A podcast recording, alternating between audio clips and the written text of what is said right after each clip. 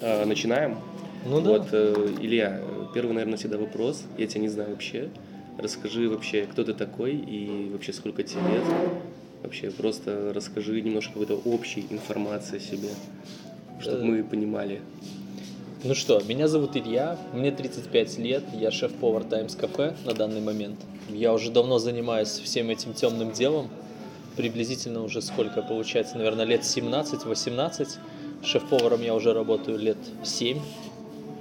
Вот. До этого у меня еще был опыт в других заведениях. Вот. Ну, в принципе, все. Э, Такое самое базовое, можно сказать. Если что-то надо добавить, я готов добавить. Хорошо, мы дальше будем уточнять. Э, Скажи вообще, как ты пришел в профессию повара? Как вообще ты очень школу просто. закончил? Ну, Или ты 9 классов и потом пошел в колледж? В общем, ситуация какая?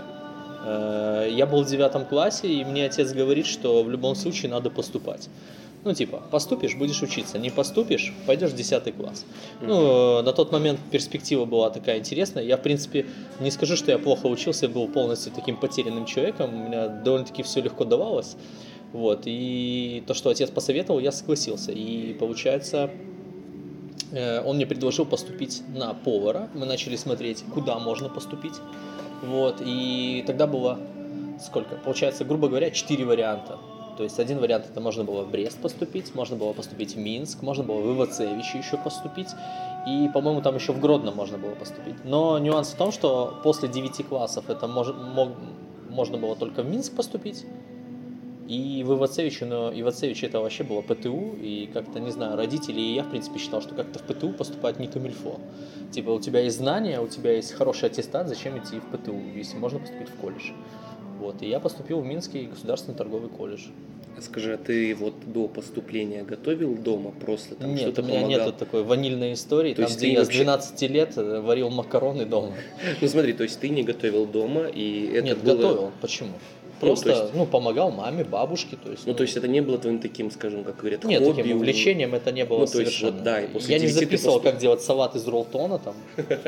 Ну, есть такое там. Ну, не, ну просто про то, что ты просто после 9 тебя вынуждали поступить. Нет, меня не вынуждали. То есть ты сам поступил. Это был просто отцовский совет, э, который я принял, и на данный момент еще ни разу в этом не усомнился. Вот, я Смотри, так. э, ты поступаешь э, в Минский колледж, Так. учишься, расскажи, как э, вообще ты воспринимал учебу? Ты там, учился с энтузиазмом, или ты просто понимал, что побыстрее кончить, там, пойти куда-то работать, или там, я не знаю, там, о, типа, прикольно, учеба мне нравится, типа, ты получал кайф там от этих вот нарезок, там, от этих практических заданий, там, ну, типа, как вот у тебя это было? Э, ну, в целом учиться мне нравилось. Э, потому что, не знаю, может потому что я сам по себе такой человек, ну, мне нравится получать новые знания. Они были интересны мне. Я до этого ничего такого не знал и попал в этот какой-то новый мир. Плюс к тому я уехал из своего маленького города в большой город Минск. Вот. Э, Это тоже определенный интерес. Окунуться в другой мир с другими людьми. То есть я познакомился там, условно, там, как это, сблизился с одногруппниками, которые показали этот большой город. Там, да. Конечно, развитие гастрономии на тот момент в Минске оставляло желать лучшего. Вот. Я даже не знаю, с чем это сравнить, но в целом это все равно было интересно, потому что в моем городе вообще почти ничего не было, кроме государственного ресторана и государственного кафе. Ну, учиться мне нравилось. э, Как-то были моменты, когда мы попали на практику, и как-то практика поставила под сомнение то, чему нас учили в колледже. А сейчас, спустя много лет, э, я понимаю, что нас в колледже многому учили не зря, просто это нас учили немножко не так. Нам не рассказывали, зачем мы это учим.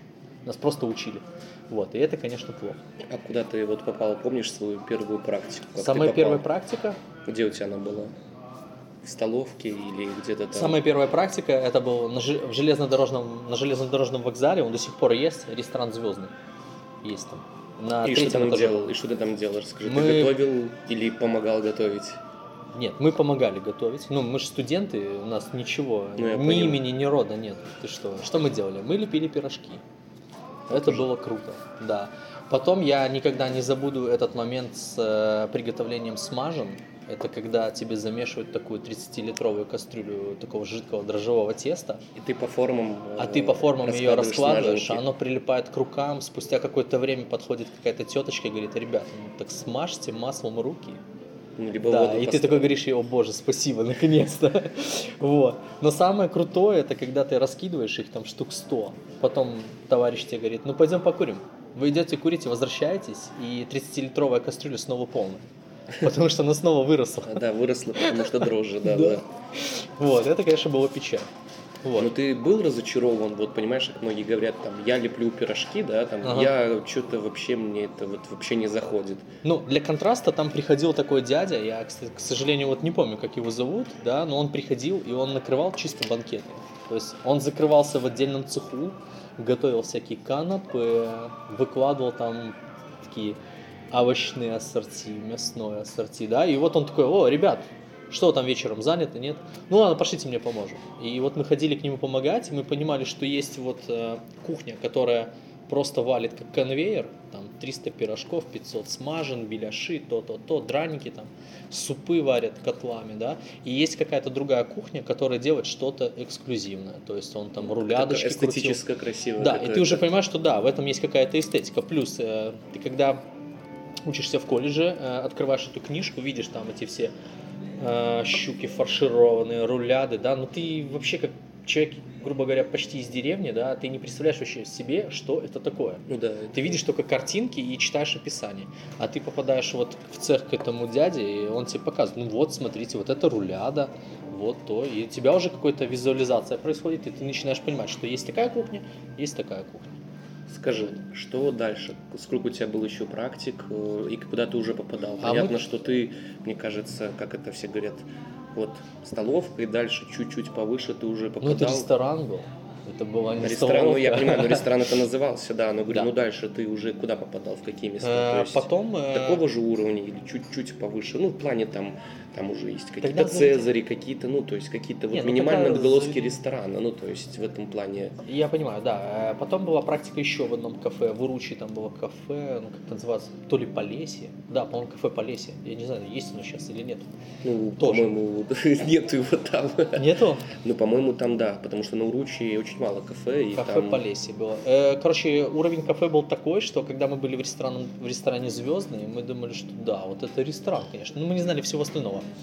Вот, потом мы попали в кафе Полесье, вот мы с моим товарищем просто как-то гастролировали по разным местам практики, но вместе почему-то. Вот.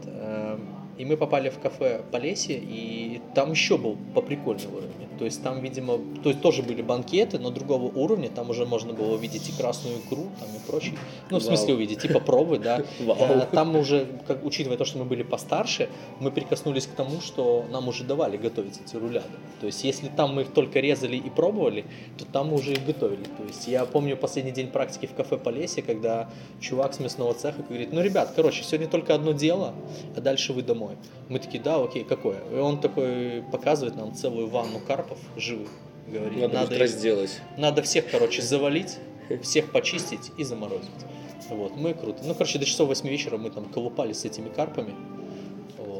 Вот. Ну смотри, э, по окончании обучения ты вообще чувствовал, что у тебя есть какие-то знания? Ну, то есть ты вот, многие, понимаешь, когда вот оканчивают уже вот в более осознанном возрасте, когда поступали, они говорят, вот зря я там проучился да, в этом колледже, очень я часто слышал, что зря я провел там три года, да. А тут говорит, как я в кайф, вот как у тебя это было? Ты такой заканчиваешь и говоришь, блин, у меня есть знания, типа, друзья там, да, там какой-то круг есть, которых там тоже Ага. готовит классно, типа, как у тебя было? Или ты такой, блин, плохо, что я сюда именно поступил, именно в Минск. Надо было идти в другое место или куда-то еще, там, в другую сферу. Ну нет, я, в общем-то, ни разу не жалел. Наверное, не жалел, потому что там одна практика, вторая практика, потом мы пошли еще одна практика. Я уже попал там в ресторан, который находился в Троицком предместье. Тоже ты окунаешься каждый раз в какой-то другой мир, с другими людьми, знакомишься, у тебя начинают появляться знакомства, тебя начинают звать куда-то там подработать. Ты там тоже приезжаешь, пробуешь что-то новое. Вот, интересно, я там э, ездил на подработки в Силичи, был на закрытых банкетах э, в клубах, которые сейчас уже не существуют, там, по-моему, Бронкс он назывался или как, я уже даже не помню. Вот, то есть э, это были очень интересные мероприятия, интересный опыт. И, наверное, если бы я не поступил в этот колледж, этого бы ничего не было. Вот, то есть э, и колледж дал знания, и то время тоже внесло свою лепту в мое развитие, допустим. Смотри, после окончания ты куда уехал? Ты Я остался на отработку. да. Ты остался на отработке. Расскажи, где ты отрабатывал? Ну вот в этот ресторан я попал в Троицком предместе. Его сейчас уже нет, этого ресторана тоже. Э, То есть ты, получается, ты отработал ровно два, ну сколько там, Два года, да. два года ты отработал, и у тебя было какое-то вернуться там обратно? Да, то есть перспектива была ты какая хотел в Минске обратно. просто? Да, у ну, многих э, мечта, грубо говоря, когда они поедут в Минск, да в Мгм. любое время, мне кажется, может там лет 10 там, Мгм. остаться в Минске, потому что Ну, для многих хочется. это, как сказать, пик э, поварства, скажем, потому Да. что ты где-то готовишь условно там в Гомеле, да, это одно, а типа, когда ты приезжаешь в Минск и готовишь, ты на виду, тебя все видят, Мгм. ты такой, у тебя тем более здесь другое окружение, здесь все такие, как сказать, заряженные, как любят Мгм. говорить, то есть как ты, ты хотел уехать или остаться в Не, Минске? я хотел остаться, я остался еще буквально где-то, наверное, на года полтора. Вот, естественно, у меня был уже свой как- какой-то круг интересов и знакомств, но это интересы и знакомства, которые были не так связаны с поварством, вот, а больше с какими-то мои- моими личностными интересами, да, просто тебе хочется находиться с этими людьми, а поварство это поварство, вот. Э, Я там еще поработал, поработал годика полтора, и потом в определенных жизненных обстоятельствах я переехал жить в Брест. Вот. Смотри, когда ты, вот смотри, давай так, ты переезжаешь в Брест, Да.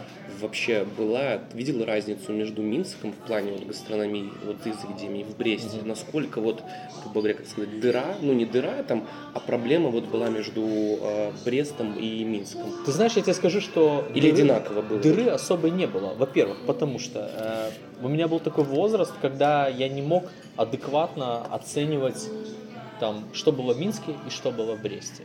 То есть, допустим, я скажу, Ну что вот сейчас, вот в допустим, 23 году 20-летний парень, э, имея телефон, Google, э, окружение и возможности, может кстати, походить в кафе разные, да, посмотреть, что там, что там, что там, Ну. приехать куда-то, посмотреть тоже, что там, что там, Да. что там, и сравнить, да.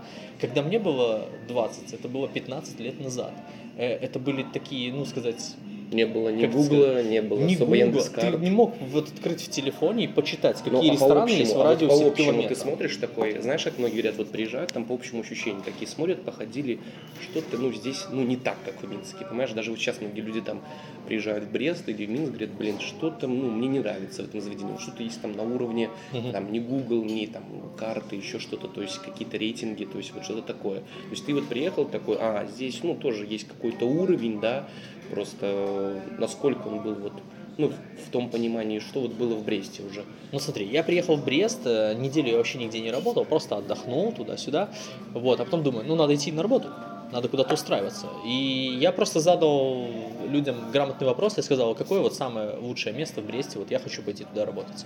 И мне все говорят, это ресторан Жюль Верн.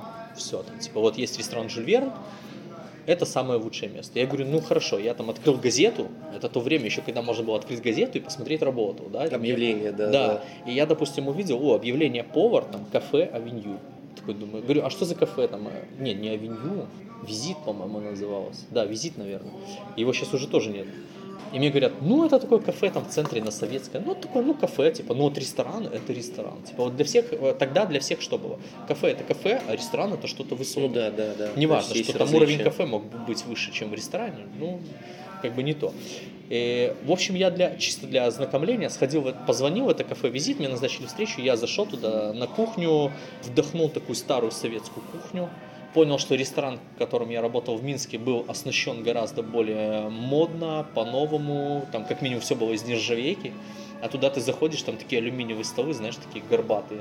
Ну, которые из-за Да, ты знаешь, на них из-за всё- температур, когда Да, ставишь, их там повыгибало Ну во вот все я говорю, стороны. вот, вот в этом-то и заключается уровень, даже если не Да, от готовки, да, да, я всегда да, да, говорю, да. то есть оборудование сразу заходит, ты увидел это и что, ты испугался, Да, я сразу ты в шок, думаю, ты был «О», в шоке, я так думаю, понимаю. О, блин, куда я попал вообще, ё-моё, что делать-то?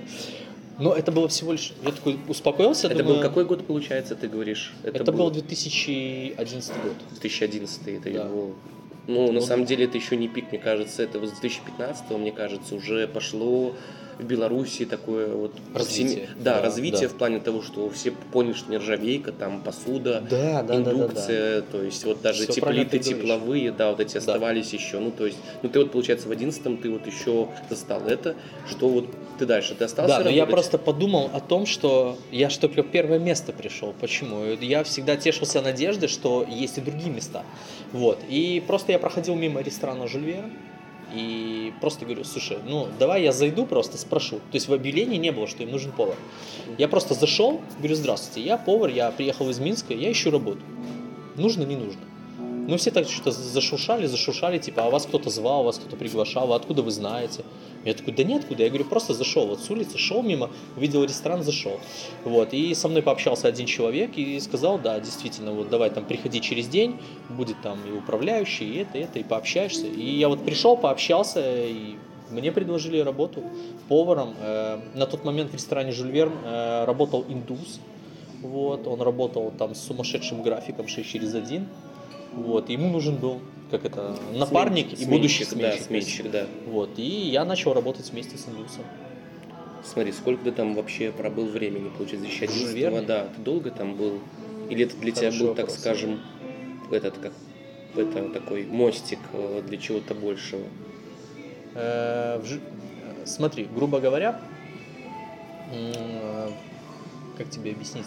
Я, я думаю, как грамотно объяснить, чтобы Ну смотри, давай тогда, понятно. после Жюль, Жюль Верна ты вот куда уже, получается? Смотри, в Жильверне э, я дорос до состояния сушефа. То есть я Сушефа. работал э, сначала строго на индийской кухне, не касался всего остального. Туда приезжал еще дополнительный итальянский шеф, давал свои знания Мгм. всем, поварам, сушефам, всем давал свои знания. Вот. И в целом в ресторане была такая система, что условно было два сушефа, был шеф-итальянец, который приезжал, были повара, и была отдельная ветка, вот я и индус. Вот, у нас было свое отдельное меню индийское, у них было свое отдельное европейское, ну там с Ну, больше итальянских. система, Интересная Да, система. это очень интересная система, потому что, грубо говоря, и индус тоже как шеф, но он шеф только вот там в своей истории. Вот. Э, Вообще до ресторана Жюль Верн на этом месте был знаменитый ресторан Индия. Это ресторан, в который очередь стояла вот с момента открытия до момента почти как вот он существовал, там все время стояла очередь. Туда никто не мог попасть, потому что туда вс- все там высший свет сначала заходил, а потом кто еще успеет. Вот, это серьезное заведение. Почему этот ресторан долгое время считался там самым лучшим заведением города? Вот. До него еще было заведение, но в другом здании, ресторан Пекин. То есть там была китайская кухня. И это тоже было очень известное заведение, вплоть до того, что там из Минска ездили туда. В ту же Индию тоже из Минска люди ездили и говорили, вау, это что-то особенное. Вот, поэтому, э, когда ресторан, э, ну там, не знаю, эти коммерческие вопросы, когда его купили, выкупили или так далее, да, сохранили индуса, потому что он был, как это, двигал свою индийскую кухню и был единственным представителем, который мог ее готовить. Ну, получается, дорос до сушефа, получается, во всем ресторане, если так вот по системе, Да, то или есть, же только а, вы свои вот, именно вот в двойке, скажем так, из? Не-не-не, в двойке мы вообще... Ну, то есть ты вот Грубо вообще- говоря, если он шеф, так я тоже шеф, потому что мы с ним по очереди Ну, работаем. то есть, получается, вот я говорю, если брать весь персонал, ты дорос до сушефа. Вот и Да. что было? Ты сказал, я хочу дальше развиваться. Я так понимаю, ты Нет, я молодой, не- э, ты молодой на тот взгляд, то у тебя, наверное, были амбиции, ты уже хотел Слушай, выше. я скромный человек. Да, ну, смотри, ты очень скромно, но, говорю, внутренние есть амбиции, когда ты чувствуешь, что у тебя знания выше уже даже вот Жюль Верна. Ну, Мгм. то есть, вот я условно говорю, или любого какого-то ресторана, ты думаешь, блин, я хочу работать Нет, в другом нет, месте. Это не так. Или у тебя заста- или были другие причины такие? Нет, были другие причины, что э, Жюль Верн в свое время, э, не знаю, меня могут оспорить разные люди, да, но я, как, как я вижу эту картину, Жюль Верн в свое время был определенной кузницей кадров. Э, Многие приходили в Жюль Верн, работали, уходили в другие места. Ну, то есть это реально такое, движение такое было. Не сильно мощное, но было.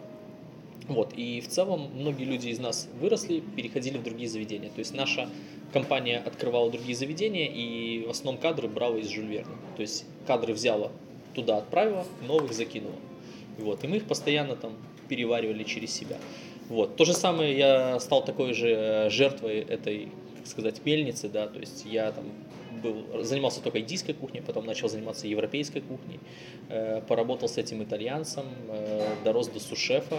Наступил определенный момент, меня, э, как это, грубо говоря, отправили шефом уже в другое заведение. Вот, это была пиццерия, она находится там в спальном районе, вот, и там я уже стал шефом. То есть меня, мне предложили, я Ага, согласился, я понял. я согласился, я пошел туда. Человек, который там был до этого шефом, его отправили в другое заведение. Ну, шефом. понятно, да-да-да. Вот, то есть и у нас приветствуется такая практика, что там раз в определенный период мы многие меняемся местами. То есть такая э, тактическая перестановка. Ну, я понял. То есть да, там увидели, что вырос какой-то кадр, взяли его, переместили там повыше, туда. Там. Например, увидели какой-то хороший повар, но здесь он сушефом не будет. Но он хорошо был бы сушефом там. Его взяли, переместили туда. Ну, естественно, с его согласия. То есть спросили у него, хочешь? Хочешь? Окей, давай. Ну, ты смотри, ты перемещаешься шефом Да. а, в заведение. Да. Тебе дают руководить. э, Это ресторан, да? Это ресторан. Э, или- Это кафе, Это кафе. пиццерия. То есть... Да, кафе, пиццерия. Расскажи вообще, чем ты там занимался? Ну, то есть ты был полноценным шефом. Ты Да. придумывал, разрабатывал, меню. да. Расскажи, как вообще для тебя? Потому что я всегда говорю, когда просто повара, ну, даже су-шефа ставят вот там э, шефом, часто не вывозят. Потому Да. что су-шеф-повар – это одно. Руководитель – это да, совершенно да. другой человек. Это то есть ты должен обладать не только профессиональными знаниями, Мгм. а также и человеческими. Даже если у тебя один в подчинении, ты все равно Да, должен... У тебя так- это согласен, все так иначе да. коллектив, и ты должен уметь. Как вообще у тебя, вот как ты э, сейчас, с позиции вот сейчасного времени думаешь, вот как ты там руководил, вот начинал, как умелый начальник, или что-то неудачно получалось, или вот как-то шло, все вот как-то Не, вот я не отрицаю, гладко, что- гладко все шло, типа вот, ну, то есть... Нет, конечно, гладко не шло. Были какие-то моменты, не то что за которые стыдно, а я бы сказал, которые можно было бы поступить иначе. Можно было бы с кем-то общаться по-другому, на другом уровне. Но, опять-таки, если через это все не пройти, ты не вырастешь никак. Ты так и будешь томиться в своем вот этим, в этом болотце иллюзий. так Ну сказать. смотри, после итальянского заведения ты тебя куда-то снова передвинули, или ты как уже... Да, я, получается, три года работал в пиццерии. За это время я еще съездил в Италию. Тоже мы с ребятами вместе ездили в Италию, мы ходили по заведениям, где-то на кухне бывали. Плюс, э, учитывая обстоятельства, что тот шеф-итальянец, который приезжал к нам ставить кухню, он уже не мог к нам приезжать там, в силу здоровья там, и Ну, других да. возможностей. Э, и, грубо говоря, мы к нему поехали в Италию. То есть мы и просто путешествовали по Италии, там по разным городам, по разным заведениям. И плюс мы там еще лично к нему ездили, просто пообщаться, он нам там наставления, советы. Мгм. Вот. А, вот смотри, кстати, по поводу вот этих вот поездок, такой вопрос, конечно, он э, такой где-то философский. Многие говорят, что вот ездить за границу, это прикольно, несомненно, для поваров, классный опыт, для Мгм. шефов классно, но многие говорят, что оттуда опыт перенимать бред для Беларуси, даже для Бреста, ну там даже для Минска, потому что там другая система, там по-другому все типа сделано. Если, допустим, там возьмешь что-то в Италии, условно, да даже вот рядом брать, это ты как не применишь в Беларуси. Это очень тяжело. У нас здесь совершенно э, по-другому механизм в ресторане, даже в кафе. И поэтому многие говорят, блин, учитесь здесь ходите, нежели ездите вот в Италию. Как ты думаешь, стоит ли вообще ездить за границу на стажировку?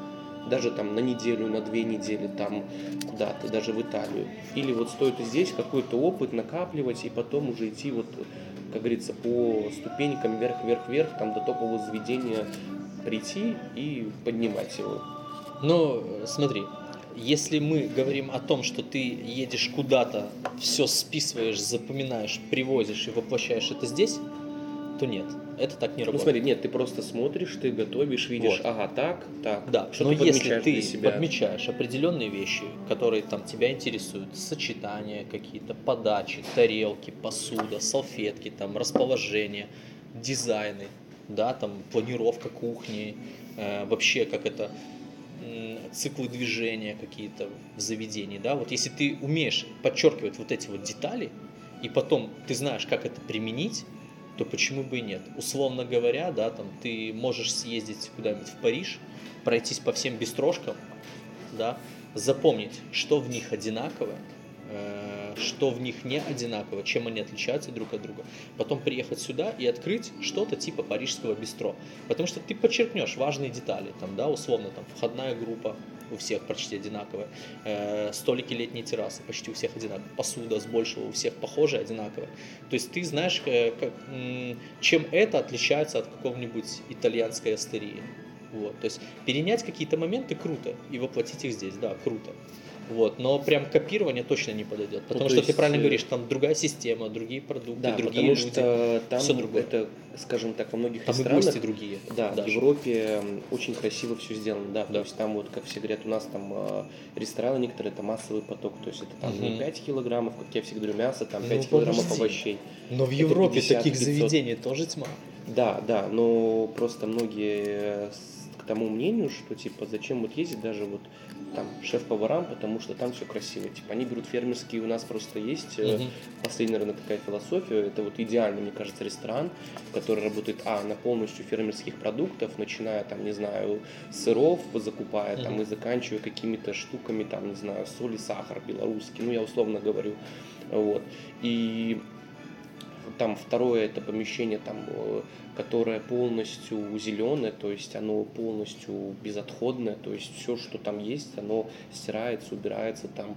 И третье, наверное, это вот полноценное заведение, где есть шеф-стейбл, и он докупает себя. Но Мгм. это прям вот идеально я сейчас описал ресторан. Слишком. И вот, и да, Слишком но и многие поэтому опираются из-за этого, что нету смысла ехать в Европу и даже это перенимать, чтобы сюда привезти, потому что здесь такое нельзя. То есть ты условно берешь мясо не у фермера 5 килограмм, ты едешь, ты идешь, заключаешь на 500 килограмм, потому Мгм. что 5 килограмм тебе хватит на полдня. И ты не можешь купить 5 Да. килограмм и сказать, все, закончилось, гости, спасибо, что успели. То есть, Да. если там в Европе там могут сказать, ребята, у нас ограничено, там, типа, вот у нас 3 килограмма отборного фермерского, у нас ты не скажешь. То есть, это деньги, это так не это работает, гости, они уйдут от тебя. Да. Они будут понимать, что они хотят прийти, получить э, блюдо, вот. То есть, поэтому, ну, мне кажется, на мой личный взгляд, нужно ездить, конечно. Да. Особенно, я же говорю, просто обычным шеф, о, даже обычным поварам. А всем нужно.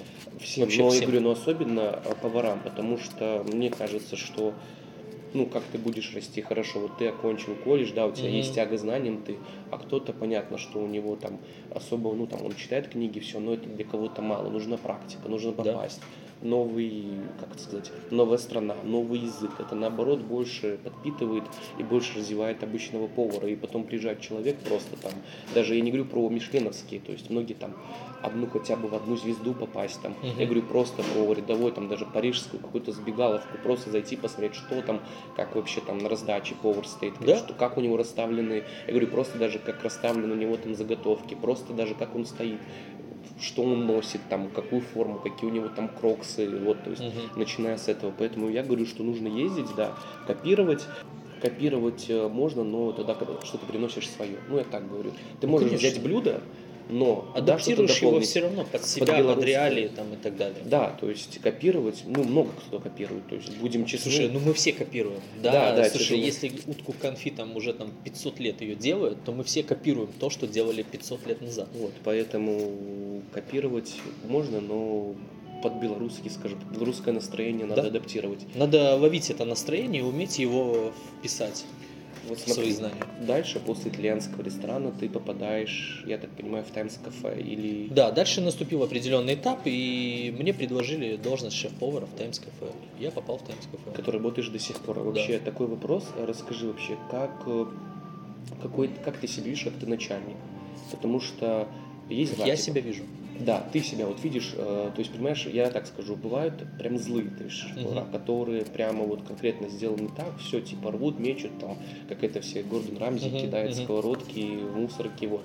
Есть более спокойные, то есть, которые говорят, там, типа, вот, если он допустил ошибку, это моя ошибка. Ну, то есть, э, когда повар допустил, вот как ты себя видишь, ты добрый или злой, или ты где-то вот между, там, можешь там какой-то момент агрессия, там, ну, какая-то может тебя захлестнуть, ну, в плане, там, на персонал, там, на сотрудника что-то не так. Короче, будем заниматься самоанализом. Ну, просто Э, как ты целом- вот видишь себя, вот именно ты с позиции. Да. Понятно, что про тебя могут там сказать, один человек сказать, что ты супер добрый, второй там супер злой, третий сказать, что ты Мгм. вообще, типа, будто все равно тебе, там, ты ходишь Мгм. просто там ниточками дергаешь, все, то есть... Нет, но смотри, как бы в любом случае любую ошибку кухни я принимаю ее на себя. То есть повар что-то сделал неправильно, я, естественно, чувствую на себе груз ответственности за его ошибки. Понимаешь, я же ему дал, где работать, с чем работать, показал, как работать. Если он совершает ошибку, значит, где-то я в какой-то момент что-то не то Ну, сделал. ты на него кричишь, вот условно, допустим, э, блюдо вернули Ну давай, обратно, если сказали я ему невкусно. три раза делаю замечание, Да. условно, два-три раза делаю замечание, говорю там вот такой-то, такой-то, вот, же, да, обрати одно. внимание, пожалуйста, пожалуйста, вот это не делай так. Если он уже там на третий раз это не слышит, я уже могу кричать, ну, то есть это, Но у тебя кажется... было, что ты увольнял людей вот из-за таких Нет. ошибок? Не было? Нет, ну, прям из-за ошибок нет. Э, Во-первых, наверное, важная вещь, кого ты принимаешь на работу. Ну, Вот. ты непосредственно лично участвуешь в приеме. То есть Ну, ты- я участвую в приеме То есть ты проводишь да. интервью полноценное. То есть просто в разных заведениях есть, Ну, когда... не, наверное, не интервью. Я, скорее всего, Ну, зову людей на, человека, стажировку. да, если да. мне нравится, как он двигается, если мы, грубо говоря, там мыслим в одном направлении, ну, почему бы и нет? Ну, то есть ты такой, скажем так, э, не лояльный, то, что вот такой ты с позиции... Я очень демократичный. Да, демократичный. Мне вообще не важно, как выглядят люди, мне не важно, какую они музыку слушают, мне все равно это. Если они профессионалы, хорошо работают, здорово, значит, надо работать вместе. Но есть токсичные люди. Есть токсичные. Да, Ты бывают их- токсичные. ты Лучше токсич- избегать. Ну, Конечно. а если вот они раскрываются в процессе работы, ты прощаешься Да, с ними? То есть но с ты- ними приходится общаться уже индивидуально, Ну говорить. смотри, а «Слушай, если ну, не профессионалы, хорошо, вот просто бывает выбор. Если, допустим, человек профессионал, Да, но по но- общению вот бывает, ну, что-то не так. Ты как поступаешь? Ты с позиции Я готов человеческой позиции или с точки зрения профессиональной? Вот как ты... Нет, я бы, наверное, пожертвовал его профессиональными качествами. Да, то есть, То есть ну, ты- потому что если он портит общую атмосферу, зачем? Ну да, с одной стороны, вот, ну, правильно. просто э, тяжело работать с людьми, которые токсичны. Это очень тяжело. Неважно, какие они профессионалы. Там, он может там даже за троих работать. Но если он токсичный, нет уж, спасибо. Лучше уже страдать самому, честное слово. Мы все понимаем, да, допустим, если ты перенес одну тонну груза, ты физически устал. Но если ты морально устал, ты можешь восстанавливаться там не ночь сна, там, а две недели у психотерапевта, вот, то, конечно, э, ночь сна это дешевле для здоровья и дешевле для себя, чем, не знаю, там находиться в каком-то треморе из-за какого-то токсичного человека. Да, есть такое. Смотрю поваров. Вообще сейчас э, образовалась такая проблема, что нет поваров. Ну, Так. точнее, не нет поваров, я так расшифрую, что старшее поколение, ну, там, Мгм. 25-30 лет, не хочет идти на кухню, потому что оно знает, что это вредно для здоровья, то есть Мгм. это определенная проф болезни, а младшее поколение четко понимает, что оно не хочет быть поваром, поваром, потому что оно видит сквозь то, что сейчас есть Инстаграм и все. Да, да, То да. есть все это показывается, они четко понимают, что они не хотят. И поэтому, как говорится, сейчас образуется вот, вот, э, глобальная дыра вот между 18, даже 20 годами и 30, что сейчас либо слишком молоды на кухне, да, Мгм. либо э, слишком, слишком, скажем так, лет, ну, около 40 есть такие Мгм. повара, вот их мало осталось вот буквально. Как вообще, ну, не привлечь поваров, вот что сделать, чтобы вот люди шли? Кто-то говорит, там, повышать заработную плату, Мгм. но кто-то говорит, что там повышение никак не там скажется. Кто-то говорит, набирать заряженный коллектив, чтобы все горели. Ну, тоже вопрос, это очень тяжело набрать, чтобы там у тебя были официанты вместе, у тебя повара были вместе, бармены, то есть ну, там, если у тебя не супер, там, бистро, где у тебя три человека работает, там, да, а если мы берем, там, твой ресторан, там, даже когда ты работаешь, набрать всех заряженных, вот, чтобы 15-20 человек, ну, это тяжело, мне кажется. Вот как сделать так, чтобы люди шли на кухню, как вот, или там, говорят, условия улучшить на кухне, сделать максимально там оборудование, которое не ломалось, там, короче, чтобы там не на индукции в потоке, там не было две индукции, как люди там... э, Я говорят. понимаю, о чем ты говоришь. Да, вот что нужно сделать вот повару, чтобы люди вот шли, даже вот Но ты с большего все правильно сказал. В первую очередь, это разобраться в себе, во-первых, кто ты. Если ты сам по себе токсичный и противный человек, с тобой тоже никто не захочет работать. Неважно, Да, если молодой, смотри, старый, адекватно, ну, я понимаю, но если смотри, адекватный парень не хочет Да. пойти на кухню, Второе, но его... условия труда. Вот, да, Да. то есть... То есть, э, если у тебя все поломанное, все старое, разбитое, надо постоянно что-то кустарить, неудобно стоять там или еще что-то, в таких условиях тоже люди не хотят работать. Да, то, то есть, есть- надо э, как-то создавать для них условия. То есть, если я не ошибаюсь, когда-то давно в каком-то чате один очень известный человек, не буду называть его, сказал правильную вещь, что сначала надо создать условия, стерильные, да, там, э, а потом подумать, почему даже на такие стерильные условия никто не идет. Вот. А у большинства из нас, из нас нету стерильных условий, и мы маним людей зарплатой. А зарплата это такой момент, когда сегодня у тебя хорошее предложение, а завтра у кого-то другого. Вот. И как-то людей надо привлекать, чтобы они, наверное, больше ментально хотели быть с тобой, чем за деньги. Ну, как вот э, хорошо должна быть ну, личность шеф-повара. Да. Но многие ведь, понимаешь, как тебе сказать, многие повара, вот они работают, вот у них есть, они занимаются разработкой блюд, им не до всего этого. У них стоит цель, вот там, поднимать прибыль, там, поднимать товарооборот ресторана. У них нет цели какой-то там привлекать э, поваров. То есть такое чувство, вот смотри, есть там группа поваров молодых, 18 лет, даже они амбициозны все. Они вот должны сами пробиваться, то есть сами там писать, названивать шеф-повару, дай бог, если у него там есть Инстаграм или где-то телефон.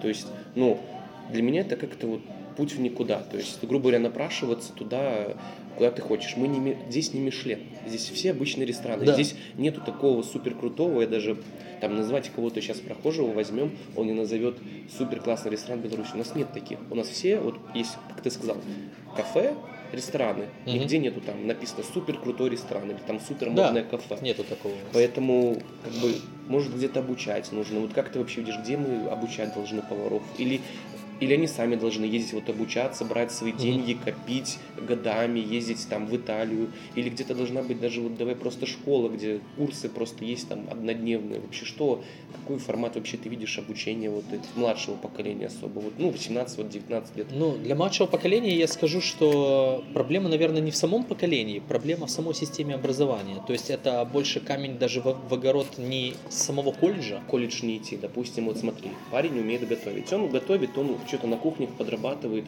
Ему, он не хочет идти, э, идти именно в колледж или куда-то там вот. Вот что ему сделать, чтобы он где-то обучился? То есть ему курсы надо или ему вообще курсы не надо? То есть вот почему? Э, Он может получать знания на практике. Если у него есть э, своя личная дисциплина и большое желание, он может самообразовываться. Сейчас в наш цифровой век можно купить кучу курсов, да, то ну есть вот, э, допустим, а вот в Беларуси, то есть, да, это понятно, можно купить книги, можно купить... книги, курсы, не знаю, там, ну, можно съездить на стажировку, но опять-таки, что даст тебе эта стажировка, кроме потраченного времени и денег? Ну, Ну, да, ты же можешь надо- ничего с нее и не взять. Да, то есть, э, конечно, кулинарная школа, это, думаю, апофеоз было по развитию, но это, опять же, тоже вопрос, что это огромные деньги, Ну, Это- давай так, кулинарная школа это такая история, когда ты точно знаешь, что ближайших лет 20 ты будешь в этом всем вариться. То есть, э, вот как это, ты когда делаешь какую-то инвестицию во что-то, ты должен осознавать, для чего ты ее делаешь. То есть, если ты хочешь инвестировать в обучение, то ты должен понимать, что это обучение тебе пригодится. Допустим, Ну, в там- любом случае, образование помогает. Я всегда говорю, что образование дает не только тебе профессиональные навыки, Мгм. оно дает тебе э, расширенное мировоззрение. Ну, это То тоже, есть да. э, образованные повара и шеф-повара, они сразу видны, те, кто что-то заканчивал, потому что есть массу самоучек, как бы что ни говорили, они могут быть классными людьми, классными шеф-поварами, ну извини, видно сразу, что у человека нет образования, ну это факт, то есть Ну, это да. тяжело скрыть, и понятно, что там, я не говорю, что там мерится, у кого-то там 3-5 образований, Мгм. там есть какая-то э, разница, но просто оно видно на самом деле. Я считаю, что образование нужно в любом случае повару. Многие повара получают экономическое образование не Мгм. просто потому, что там вот, а просто потому, что оно пригодится им в профессии там. Ну, И да. многие получают еще там какие-то около смежные, они помогают в профессии. Я говорю, также и здесь. Кулинарная школа не в плане там, вот как мы говорим, 5 лет учиться, да. Кулинарная школа 2 года, с 2 года у тебя обучают базовым работа там мясо, рыба, овощи. Мгм. Ты закончил 2 года, у тебя есть какая-то база, ты идешь работать полноценно, ты четко понимаешь, что у тебя есть там знания минимальные, ты все четко понимаешь. И кулинарной школе собрать максимально таких, ну, скажем, учителейших поваров, которые ты видишь, блин, они классные. Они, блин, вот они такие харизматичные, типа вот они ведут занятия, они открытые. То есть а у нас, говорю, все запираются по углам, каждый там в ресторане своем сидит, зарабатывает э, деньги себе там, ездит на стаж... сам ездит там куда-то в другие страны, ест, пробует, привозит, э, делает меню, и так вот все по кругу. А повара все уходят, и потом э, многие шеф-повара пишут возмущение, почему нет поваров, почему, типа, даже те, кто остались, не хотят работать, просто не хотят работать, и я не говорю, там, уходят в другие, там, профессии абсолютно, то есть это, ну, это уже прям крайне, мне кажется, стадия, когда повар, там, 10-15 лет уходит совершенно в другую нишу, ну, то есть я вижу такой формат, то есть пока что, конечно, Мгм. там, э, как это сказать, было 10 лет назад, еще вот, когда ты, наверное, древо знаний, когда там были, можно было пойти, вот как называлось, лидер бай, ты шел там, это были курсы Не поварские, то есть там Да? приходил повар, да, он тебя обучал там, как нарезать, то есть этому всему. Через ну, месяц тебе давали корочку третьего разряда поварского, то есть вот.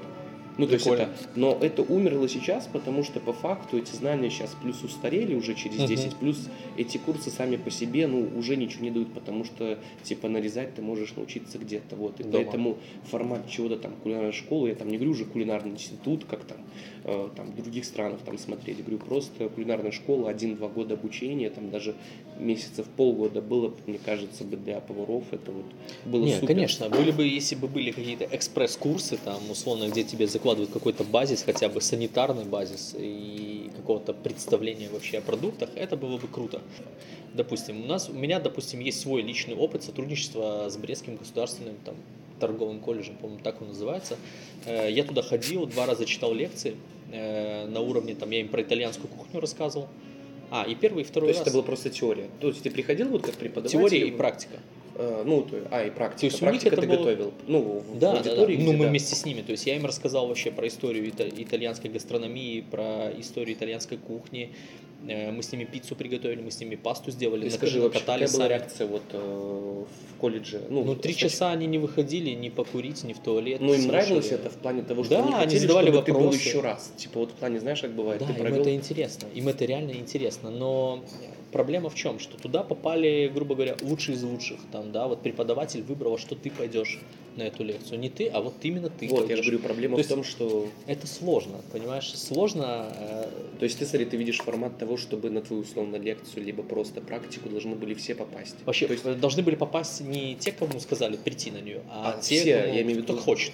кто хочет. Да, тогда бы это было бы вообще понятно, хотят ли они это. Потому что с большего туда все пришли так, ну, нам сказали, что будет лекция, и мы Ну, пришли есть, грубо говоря, послушать. заставили. При- А уже потом им было интересно. Добровольно. Я так, ну, как я видел, им было интересно. Ну, может, потому что я им интересно это рассказывал. Ну, может, Вот. может, они не видели такого в колледже, у них нету, понимаешь? Да. Там в колледже у тебя учат не итальянское, тебя учат сегодня каши варим, завтра супы. Да, да, да, да, да. И, ну, это им не интересно. Они могут Да. этому дома, вон, в общежитии, условно, научиться. Вот.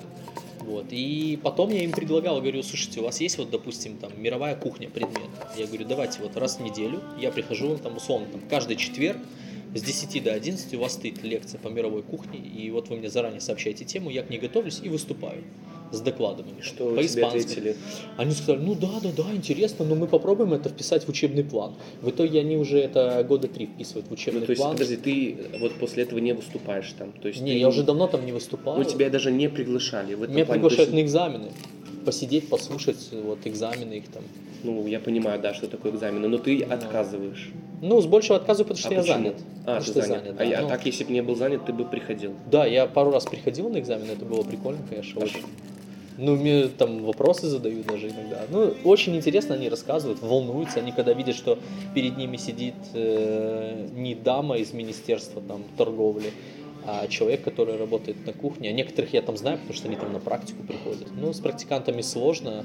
Э, сейчас вообще произошла такая проблема э, в нашем всем так сказать, кулинарном мире, что, вот как ты говорил, возрастные повара, многие ушли на пенсию. Соответственно, в школах, садах, э, всяких этих столовках места освободились. И их нужно кем-то заполнить. На ту зарплату, которую предлагают, э, Молодые не- обычные, не пова- хотят, обычные да. повара не идут. Ну, обычные повара. Вот, то есть ты не переманишь э, повара из ресторана в, в столовую, потому что зарплата так себе там. Вот. Туда насильно на отработку отправляют молодые кадры. Вот. Они попадают после трех лет колледжа в столовую, э, получают психологическую травму. Некоторые отрабатывают ровно год, некоторые отрабатывают полгода, уезжают в Польшу, кто-то отрабатывает И полгода. заплатит, и Родители находят деньги, платят им деньги. Вот. И все. И они в этой профессии просто Ну, то есть ты потеряны. Они считаешь, уже не что, работать. получается, отработка ломает, грубо говоря, Да, отсеивает да, часть Да, нормальных потому людей. что э, министерство спускает, допустим, что им в школу нужно отдать 100 сотрудников, Ну, понятно, 100 да. сотрудников, а у них всего выпускается 80 там условно. И, грубо говоря, стопроцентное распределение идет по школам, садам. То есть, смотри, Да. если бы не было распределения, то Да. 100% были, вот, грубо говоря, те с колледжа, они бы шли в, Да. В рестораны, там, какие-то Ну кафе. вот да. смотри, э, реально практический пример. Человек приходит ко мне на практику, я вижу, что у него есть способности, я ему говорю, слушай, окей, давай я напишу письмо, чтобы тебя Открепили, да, Да, перераспределение, пускай да. пришлют ко мне, будешь вот у меня работать туда-сюда. Да, окей, мы пишем письмо, у них наступает момент распределения и говорят, ну извините, сверху спустили, вот, 80 Он человек. никак вам не попал, парень, Он да? просто не попадет, потому что... А после, ну смотри, после ты, если условно ты можешь э, написать то, что ты недоволен, ну, найти причину, ну то есть если реально причина там даже не дали форму, да, на твоем месте работы, ты имеешь право написать ходатайство. Ну я говорю в плане того, что попытаться. Они бесправные дети. Ну понятно, Они да. не знают, как бороться за свои права, они вообще мало знают, как бороться за себя. То есть, ну, Ну, в этом, видишь, я проблема. Этому не учат, им это не Но преподают. может быть в этом и проблема, что Да. они не преодолевая первый барьер, они хотят стать все крутыми поварами, то есть. Это ну, тоже проблема. Это вот, то есть они проблема. первая, про- ну я имею в виду первая проблема, все, мы сдаемся, мы не будем поварами, Да. потому что мы попали в школу. Ну, потому что сейчас такое поколение, которое растет немножко в стерильных условиях, и они не приучены попадать в агрессивную среду. Они, когда в нее попадают, они не выбирают путь бороться, они выбирают путь либо подчиниться, либо уйти отсюда вообще. То есть вот это, это их позиция такая. Э, Есть же такие исследования социологические, что, допустим, вот есть поколение, рожденное в 90-е годы, в 2000-е годы, Ну да, и да, они все разные люди. И для них вот любой HR скажет, что для каждого из этих возрастов есть свои, э, как сказать, такие способы мотивации, манипуляции. Потому что для одних ценности такие, для других ценности другие. Вот.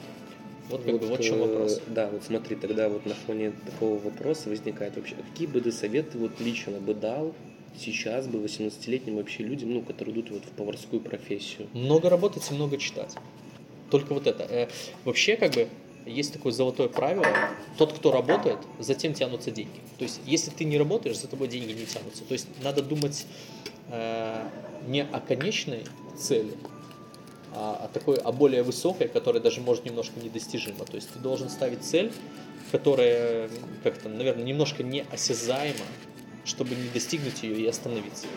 Понимаешь, о чем я говорю? Или Ну нет? да, нет, это как у самурая, нет конечной Да, цели, типа нет цели, есть путь. Путь, да. вот, да, путь, то есть ты должен определить себе какой-то путь, но не поставить какую-то цель, которую ты, допустим, там, не знаю, у тебя цель дожить до 1 января. Ты дожил, все, что, умирать теперь? Ну, да, есть как бы, такое. Вот. А когда ты ставишь цель себе жить долго, ты не ограничиваешь себя и развиваешься. То же самое и с поварством. Я считаю, что э, первое время это у нас очень тяжелая работа, очень тяжелая профессия, но она очень разнообразная и не имеющая границ. То есть в поварстве нету такого, чтобы ты сказал, что все, я всего достиг. Ну нет, нету такого. Ну да. Ты можешь работать с одними продуктами, можешь переехать в другую часть света, работать с другими продуктами, можешь использовать одни технологии, тут тебе не понравилось, начал другие технологии еще использовать. Вот, то есть здесь просто бесконечное поле экспериментов, которыми ты можешь заниматься. И как-то я уже, я уже сам сбился с того, чего начал. Э, Я к чему веду? Э, Что здесь Ну, то есть, смотри, если вот подытожу, да, то есть, э, вот смотри, ты сказал, много работать, много Да, я, читать. вот, вот я что хотел сказать. Да. Вот что. Э, что у нас бесконечное поле экспериментов, у нас очень много возможностей, и все ограничения, которые только есть, они могут быть только у нас в голове. Мы всегда хотим много зарабатывать денег, вот, но для этого нужно много работать. И первостепенно нужно много работать, тогда деньги сами к тебе придут. То есть э, я не говорю о каких-то золотых миллиардах там и так далее, но если ты хорошо работаешь, если у тебя порядок в голове, если ты постоянно развиваешься, то постепенно вокруг тебя начинают обрастать такие же люди, которые также много работают, также много думают, также много читают, и вы вместе сколачиваетесь в какое-то сообщество, которое также подкрепляется финансами. Вот. Вот, наверное, что хотел сказать. А когда ты изначально ставишь себе цель много зарабатывать, ты так и будешь прыгать из заведения в заведение, со станции на станцию. Э, В итоге можешь закончить тем, что будешь просто в еврике работать на повышенной ставке, лепить котлеты. Но будет ли это Ну. то, э, ради чего ты в это пошел? Ну да. Скажи, как ты вообще сейчас оцениваешь общий уровень гастрономии в Бресте? Вот без каких-либо там кому-то симпатий, без какого-либо там хейтерства, вот вообще как ты сейчас видишь? То есть есть к чему-то стремиться, что нужно убрать, вот, или там что-то нужно добавить в заведение, то есть там или надо больше сервис тренировать, либо там нужно больше поваров тренировать, либо там, не знаю, кухню, виды изменять, добавлять что-то. Как ты вот вообще видишь вот общий вот уровень какой-то? Я скажу, Или что... все супер, ничего не надо менять, все Нет, все не супер. Ну что бы ты вот лично бы поменял бы, обучил бы персонал, вот, Я бы, наверное, хотел бы, чтобы все заведения не страдали от недостатка кадров. Это в первую очередь. То есть нам всем нужны кадры, как в зале, так и на кухне. Хорошо, вот. допустим, появятся кадры. Что дальше? Что Надо дальше? Да. Я порекомендую шефам не делать однотипную еду. Я посоветую всем много читать и очень, как это, и перенимать опыт не только из сферы гастрономии, но и из посторонних каких-то сфер. То есть надо читать, смотреть, любоваться, созидать, ездить на природу, посещать другие заведения, несмотря на то, что они твои конкуренты, там, может, ты питаешь какую-то злость к нему, все равно к ним надо ходить, смотреть, что делают они. Ну и не зацикливаться на однотипных блюдах, надо все-таки смотреть более широко и не ограничивать себя. Вот, наверное, что нам нужно. Но в первую очередь кадры, потому что все-таки, когда мы испытываем кадровый голод, я не знаю, как остальные, но я сам начинаю загружаться в эти все процессы и замечаю за собой, что у меня не хватает времени уже на развитие, на чтение, на созидание, на изучение каких-то других вопросов. Вот, наверное, с этого все начинается. Скажи, мы говорили про книги. Вообще, да. какую вот книгу ты советуешь прочитать? Одну, одну, чтобы одну? вот, чтобы вот знаешь, типа вау, вот. Или вот книга последняя, которая тебя вот поразила вот на кулинарную тематику. Именно на кулинарную? Да, вот на кулинарную тематику, которая ты в шок. Шок? В шок, да, то есть. Или ты ну, вдохновился давай... ей очень сильно вот именно в последнее ну, время? Ну как, вдохновился, не вдохновился, понимаешь, эм или новые суперзнания. Как-то вдохновиться можно открыть что-то, увидеть красивую картинку, сказать, ну, да, вау, да. круто. Да, ну, наверное, э, вообще концептуально я считаю крутая книга, которая называется «Курица и уголь». Э, это книга про одно заведение, в котором вообще из курицы делают все. Вот. Э, и курицу там используют вот да, да, я знаю. Ноль процентов отходов вообще. Я знаю, кратко там, да. ну если коротко говорить, то книга о том, что они разделают курицу, по-моему, там да. 16-17 видов разделки. Да, они делают якитори, всякие, из всего там, да, из там бедрышек, из крылышек. тушат, жарят, э, да, да, замачивают, да, Вот, все, я что считаю, возможно. Это круто. Вот, да, но книга очень крутая, да, и я, наверное, посоветую все-таки читать в оригинале, вообще учить английский, потому что большинство ну, это само собой. крутых э, кулинарных книг сначала выходит на английском, и условно сейчас они в тренде, угу. а пока они переводятся на русский, спустя там пару лет они уже не так актуальны. То есть тот же курица уголь, ее, ну типа вот она сейчас перевелась быстро довольно-таки, но я думаю, она через пару лет не устареет, но, как говорится, появится еще, еще всякие вот такие вот. штуки. Ну вообще по поводу книг, я, наверное, скажу, что, наверное, нет плохих кулинарных книг. Ну, вот, э, допустим, мощную все говорят, вот прочитать, допустим, я помню тот бум «Ферментация» новая вышла, эту книгу а, все ну, массово да. скупали, ну, круто. потому что эта книга действительно, как говорит Библия, ну, то есть это та же Библия, потому что если ты, вот, ты знаешь читал? этой базы, я читал, но не всю, скажу честно. Слушай, я тоже не все читал. Но... Ну, нет, я что-то определенно читал, но я просто говорю, это та книга, которая, она вот именно Библия ферментации. То есть, mm-hmm. если ты ее не читал, допустим, ну, то есть, э, все, короче, конец. То есть, вот. Ну, нет. Э, я что хотел сказать, что, наверное, все кулинарные книги полезные и интересные. Просто что-то мы можем применить, а что-то мы можем просто применить не сейчас, условно, там через 10 лет, да, ты там, mm-hmm. у тебя встанет какой-то вопрос, ты вспомнишь просто, у тебя просто я скажу, что даже если ты не знаешь английского языка, э, в кулинарии все слова, все названия продуктов, они в принципе легко запоминаемы. Ты можешь не читать ее прям как э, художественную литературу, но как техническую литературу ее очень легко воспринимать. Не нужны какие-то глобальные знания. А, а благодаря телефону ты можешь вообще просто сканировать и тебе будет переводить. То есть это тоже можно. Ну да. Вот.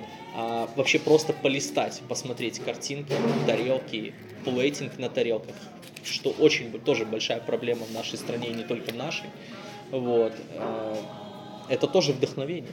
Ты вдохновляешься не только видом на тарелке, ты вдохновляешься сочетанием цветов, формами, возможными консистенциями, да, а когда ты имеешь уже за, за плечами там немало лет опыта, да, у тебя уже в голове есть какая-то своя база вкусов и сочетаний. Ты можешь читать просто продукты и уже в голове себе представлять, что это вот это вот жареная курица, там то пюре из этого, хрустящее из этого, это будет кислоту давать, то, то, здесь еще запах дыма. И ты уже в голове себе нарисовал картинку, и отчасти тебе, в принципе, даже уже не надо это пробовать, ты уже да. представил, что это круто. Ну да, вот. есть такое. Смотри, мы кратко подойдем к концу, вот такую черту поставим, а, грубо говоря, вот подытожим этот весь диалог, наверное, таким, ну, а, вопросом вообще, Мы поговорили вообще про общее состояние, там, про Брест и про поваров.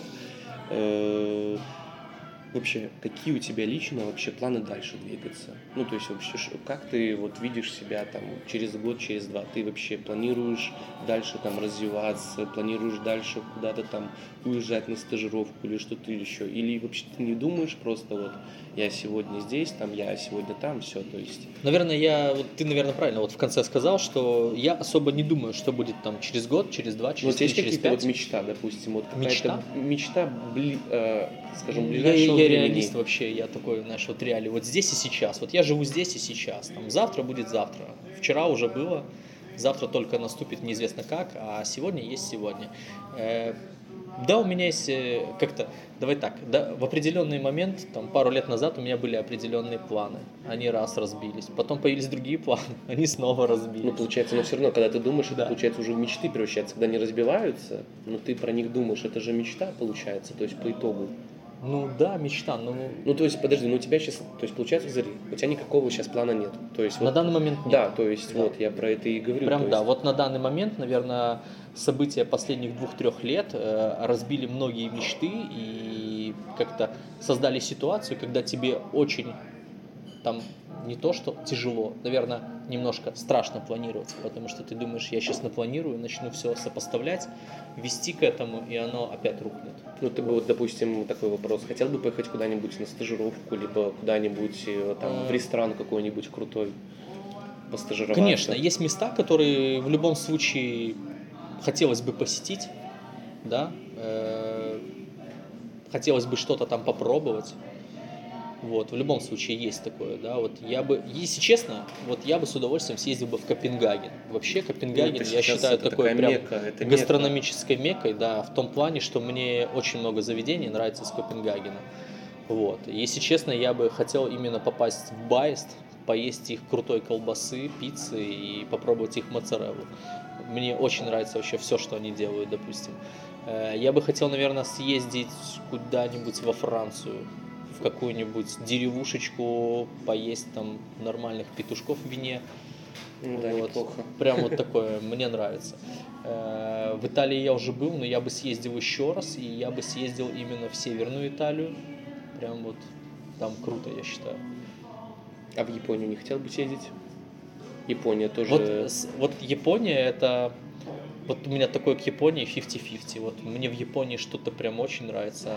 Э, Мне нравится их педантичность. Очень нравится. Мне нравятся их соленые вкусы. То есть вот их соленая еда мне очень нравится. Их сладкая еда мне что-то непонятно пока что. Вот. Поэтому к Японии у меня такое отношение. То Вот есть- я их больше уважаю за то, что они прям такие хранители традиций. По сути, итальянцы тоже они такие прям хранители Да. традиций, да, они тоже очень дико относятся к чему-то новому. Тот же там прекрасный пример это Массимо Батура, которого закидывали помидорами первое время и не понимали, зачем он переделывает тортеллини, зачем он их делает по-другому там и так далее. Вот. Но как бы все-таки итальянцы, они тоже такие любители новаторства и искусства. И спустя время они приняли. Японцы тоже очень Мгм. традиционные, но принимают к себе весь остальной мир. Недаром э, многие европейские шефы поехали в Японию и открыли там свои рестораны. Ну да, сейчас, как говорится, два направления. Это Азия и сейчас это Южная Америка. Как ни странно, то есть Мгм. Перу после получения Да, все да. ринулись в Перу, туда, Бразилию, там вот еще куда-то. Вот, и надеюсь, что кто-то куда-то доедет, вот, потому что Ну Перу. Перу мало туда людей доезжает, вот, но кто туда доезжает, насколько я слышал по отзывам, это максимально уютно, душевно и классно. То есть это прям опыт, как я говорю, идеальный ресторан, то есть это просто шеф-стейбл. То есть перед Мгм. тобой готовят, отдают, все, больше там ничего нету. То есть это вот и с этого меню. Э, Ну, я кстати, бы из поездок, э, вот, если честно, увлекаюсь скалолазанием, да, мне еще нравятся горы. Вот. Горы это круто. горы. Э, Ну, не горы покорить. Я вообще заметил, что вот, допустим, где есть горы, есть какие-то горные регионы, там всегда есть какие-то очень интересные специалитеты, потому что люди живут в тяжелых условиях, да, вот если даже условно мы возьмем Украину, Карпаты, да, вот люди, которые живут в Карпатах и в Прикарпатии, да, у них там свой сыр, э, свои соления есть какие-то определенные, потому что они живут вот в этих горах, они берут с них, то есть это очень богатейшая природа, определенные высоты, это определенный продукт. Вот. То же самое в Италии, почему я сказал северная, потому что Северная Италия это такое предальпийская территория, и там тоже специфические продукты, специфическая территория, и все продукты там тоже весьма специфические.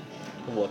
Перу там тоже, кстати, горы. Там тоже да, такое там горы, но Джунгли там, да, джунгли, но там эти рестораны, они вот располагаются, грубо говоря, там где-то горы, вот. Мгм. Но вообще, на самом деле, в конце, как я говорю, я люблю рекомендовать, э, сейчас э, постепенно, как бы там кто ни говорил, э, посмотрите Netflix э, серию про ресторан Анны Рош. М. Анна Рош, это сейчас туда... У нее книга, кстати, хорошая. Я ее Э, тоже полистывал, интересно. Она очень, э, я ее советую всем, потому что там действительно, там находится ресторан в горах. Там просто вот ресторан Мгм. и вокруг горы. Они, они стараются использовать э, местные продукты прямо из гор, то есть сыр, там мясо. Да, вот. да, да, да. И она действительно каждый раз э, делает э, что-то новое. То есть вот серия там, они с мужем, муж был сомелье, но они вот развелись, насколько Википедия не врет, не знаю. Вот, но она делает, старается, и там типа там, насколько я знаю, это дом вообще, это ресторан-дом, она Да-да-да, живет там на, дом каменный. э, живет на, пи- вот на втором этаже, а на Я припоминаю этаже- уже эту серию, да. Да, это очень крутая серия, то есть советую всем посмотреть, потому что действительно вот там условия, ну, у- ну ужасные, скажем так. Но вот Словения, Словакия, да, ну сейчас Словения, Словакия, это те страны, которые, казалось бы, вот несколько лет назад ничего там не было, сейчас Не, они сейчас очень развиваются. они очень Черногория развиваются, и еще. там сейчас, ну, Черногория там немножко другое, вот а именно Словакия, Словения привлекают. Вот Анна Рош получает звезды Мишлен Мгм. каждый год, она стабильно подтверждает и Ну, еще получает. плюс она женщина. Что немаловажно, что Да, да, то есть вот и поэтому говорю, советую глянуть. Из такого, наверное, последнего, который я смотрел, наверное, это сериал «Тонкий вкус». Э, Это все серии посмотрел. э, «Тонкий вкус» — это прикольный сериал про российских шефов. Советую глянуть. Шеф, который мне импонирует, это Евгений Викентьев.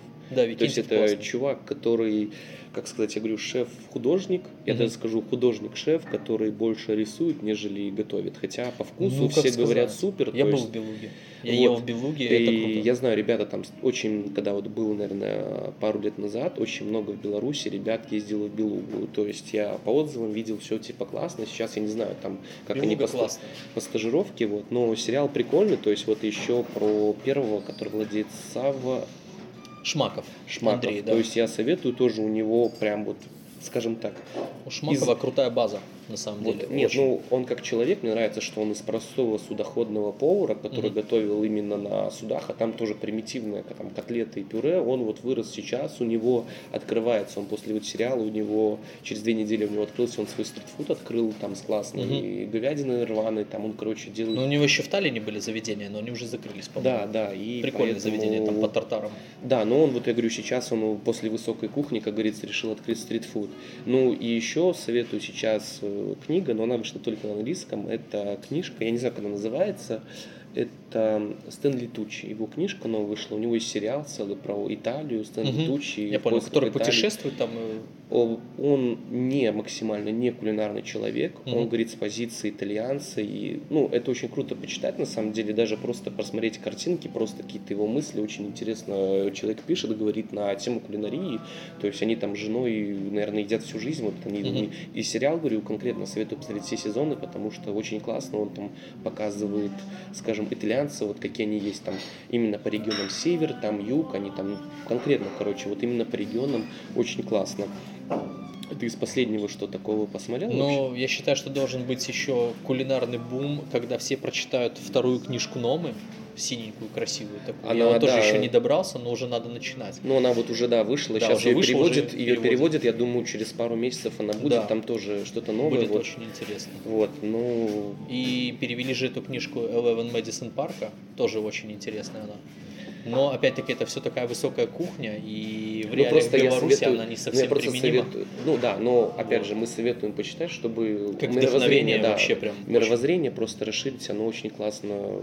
Я советую вообще, мне кажется, это, ну это не то, что база, там ты по ней научишься готовить, а в плане какой-то Мгм. понимания, как там, оно очень расширит. Поэтому... Я еще могу посоветовать крутой YouTube канал, э, называется Follow, типа следуй. Вот. э, Там, короче, в основном э, публикуют видосы, снятые от первого лица про На- сервис. А, про на сервис, кухне, да, там, ну, допустим, два часа завтраков там в ресторане. И там прям от первого я лица понял, да. снято, очень круто. Вообще Ну. просто можно посмотреть на механику движений, на планировку кухонь, на расстановку полуфабрикатов. То есть Ну да, вообще просто такие. интересно, да, смотреть и развиваться вообще по На технике. самом деле, последний такой вопрос к тебе, Илья. Общественное питание, вот для тебя вообще пит это что? Ты можешь ответить одним словом, можешь э, какой-то фразой. Это жизнь. Это жизнь для тебя. Да, это жизнь. Ну, Ну скажи, ты собираешься оставаться в общепите? Да, я, если честно, считаю, что это то, что меня э, реализует как личность. То есть здесь я нашел, э, грубо говоря, для себя нишу во всех смыслах. То есть я здесь ре- реализуюсь как человек, как э, человек создающий, делающий и, естественно, получающий от этого материальные блага какие-то. То есть поэтому я в нем всецело нахожусь и считаю, что как-то преисполнился в этой роли, что ли. Ну, блин, круто. На самом деле, я считаю, классно поговорили. Я надеюсь, что каждый человек что-то для себя почерпнет в целом. Ну, если не почерпнет, то не знаю, короче, это плохо. вот. Удачи ему. Да, я надеюсь, что, как говорится, в конце хочу, чтобы повара вернулись на кухню, чтобы все специалисты классные возвращались в классные места, и чтобы эти классные места действительно задавали тон, несмотря там в Минск, да, даже в Мгм. Бресте. Просто я всегда говорю, что чтобы рос Минск, нужно, чтобы росли регионы. Ну, это факт, потому что если не Ну, растут в принципе, регионы, да. Минск не будет расти. То есть, и тем более, мне кажется, что приехать куда-нибудь в Брест и сходить в классное место, и потом, ну, это, мне кажется, вот супер. То есть, все-таки гастрономический туризм должен быть, развиваться и быть Ну, в вообще Бресте. локальный туризм должен быть. Это Да, вообще, кстати, и- очень круто, что, допустим, э, вот я расскажу такой пример интересный. В Италии, что мы заметили, там в каждом маленьком городке есть какая-то своя традиция. Условно, там э, раз в месяц в каком-то близлежащем городе происходит какой-то праздник, фестиваль, там, условно, не знаю, там день какой-то сковороды, там что-то еще, э, урожай лука, урожай парея, там еще чего-то. И вот они ездят друг к другу на эти праздники, Ну, тем самым классно, да. создают ажиотаж, за- заселяют все гостиницы и рестораны, вот, и просто гастролируют вот локально, вот, и для них это круто. Ну, я и хочу так вот в конце сказать, что да, я хочу, чтобы это было у нас. Да, это было бы Но классно. опять же, еще раз говорю, надо идти все маленькими шажками. Конечно. Буквально даже вот не шаг, а полшага. И тогда, я думаю, через лет 5-10, я говорю, не там год, ближайшие два, это все будет у нас. И я надеюсь, что это будет у нас, и повара, и такие фестивали, и люди заряженные. Вот.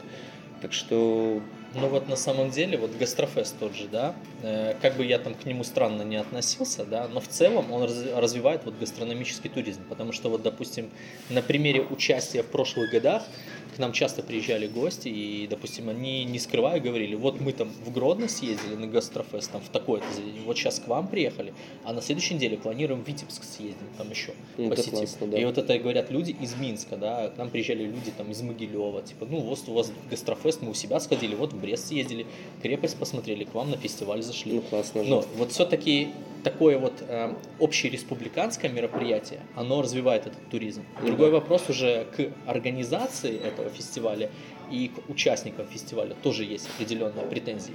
Но опять-таки это мои личные претензии. Ну да, это Да. так уже по-другому. У меня, наверное, в конце есть финальная фраза, когда я Мгм. всегда говорю, что я надеюсь, что ты, Илья, будешь развивать Брест, будешь сам развиваться лично, развивать людей рядом, вот, и, как это сказать, удачи никогда не желаю, я желаю успеха, потому что удача, Мгм. понятно, для кого, вот, и надеюсь, есть какая-то фраза последняя, не знаю, там, либо напутствие для кого-то, короче, вот, кто послушает, кто дослушает до конца. Я даже не знаю, если честно. Наверное, дорогу осилит идущий. Я вот что скажу. Да. Ну вот и классно. Да. Все, тогда спасибо, Илья, за беседу. Короче, вот. А мы что? Всё. Мы все, да, все.